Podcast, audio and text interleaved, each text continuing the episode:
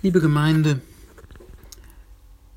Johannes 14 sagt Jesus, in meines Vaters Haus sind viele Wohnungen. Ich gehe hin, euch die Stätte zu bereiten. Himmelfahrt haben die Freundinnen und Freunde Jesu wahrgenommen als so ein Jetzt ist er weg. Da war er nach Ostern noch einmal bei ihnen, mehrmals sogar, hat mit ihnen gefeiert, geredet, ihnen Zutrauen geschenkt in Gottes Verheißungen, und jetzt ist er weg. Sie vermissen ihn. Sie sind maßlos traurig. Aber was Jesus im Johannesevangelium da sagt, das bringt eine ganz andere Perspektive. Nicht, ich bin dann mal weg, sondern ich gehe schon mal was herrichten. So etwas in der Art haben sie alle schon erlebt. Da sagte eine, mach mal in Ruhe deine Sachen fertig, im Garten oder am Schreibtisch, ich richte schon mal das Essen.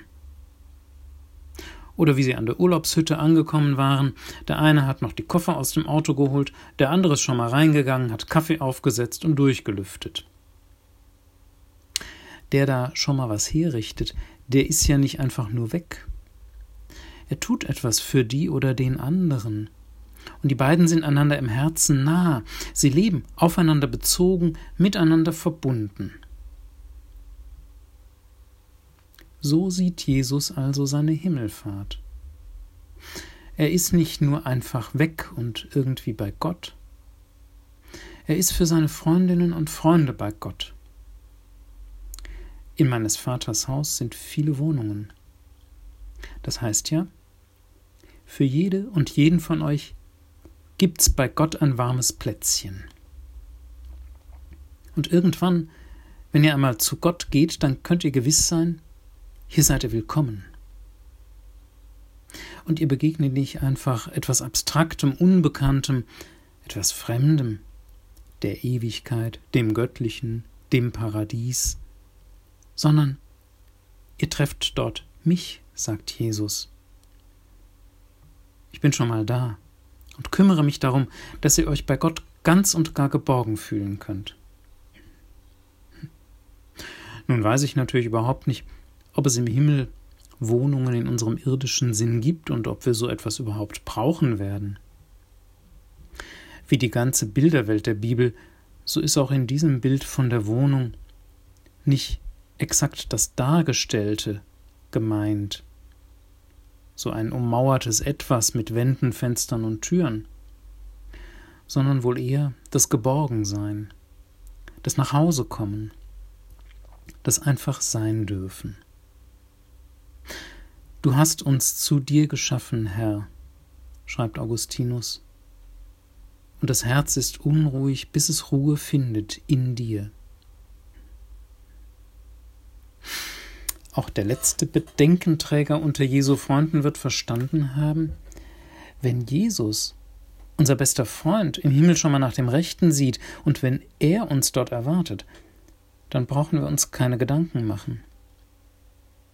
Dann wartet dort nicht etwa ein furchtbarer Richter, vor dem wir Angst haben müssten, sondern einer, der uns von Herzen liebt und der uns umarmt, einer, bei dem wir sein dürfen, die wir sind dann wartet dort einer auf uns, der uns alles verzeiht, was wir im Leben angestellt haben und was uns vielleicht von ihm trennen könnte. Dass es bei Gott wohnlich sein kann, das hat Martin Luther eingefangen in dem schönen Bild, das er in seiner siebten Invokavit-Predigt von 1522 verwendet. Gott ist ein glühender Backofen voller Liebe ein glühender Backofen voller Liebe. In früheren Zeiten konnte so ein Ofen das ganze Haus warm und wohnlich machen. Die Älteren unter Ihnen kennen das vielleicht sogar selber noch. Auf dem Bauernhof meiner Patentante stand in der Küche so einer. Man konnte auf ihm kochen, in ihm backen, und wenn er gründlich durchgeheizt war, dann hat er das ganze ansonsten unbeheizbare Haus mit Wärme versorgt. Naja, völlig unbeheizbar war es nicht, Immerhin zog sich das Ofenrohr durch das halbe Erdgeschoss und verströmte dort noch etwas von seiner Abwärme. Letztlich war das freudestrahlende Lachen meiner Patentante natürlich mehr wert als der warme Ofen. Es enthielt vielleicht einfach eine noch schönere Art von Wärme. Aber Sie merken, was gemeint ist. So, sagt Martin Luther, so müsse man sich Gott vorstellen, wenn man ihn sich denn vorstellen will. Und so, sagt Jesus, müsse man sich den Himmel vorstellen, in den er da gefahren ist an Himmelfahrt. Ein einladendes Haus, in dem er schon mal nach dem Rechten sieht, alles herrichtet, damit seine Freundinnen und Freunde sich bei ihm geborgen wissen können. So gehört Himmelfahrt zu Ostern dazu. Jesus ist nicht einfach in ein neues Leben auferstanden und dann bei Gott, sondern er ist für uns bei Gott. Und genauso wie derjenige, der schon mal das Essen richtet, im Herzen bezogen ist auf den anderen, der noch im Garten rackert. Genauso wie derjenige, der schon mal Kaffee kocht und die Hütte durchlüftet, mit einem Teil seiner Seele bei dem anderen draußen am Auto ist. Genauso ist Jesus nicht einfach bloß im Himmel, sondern mit seinem Heiligen Geist auch bei uns. Darüber aber mehr an Pfingsten, nicht mehr heute. Amen.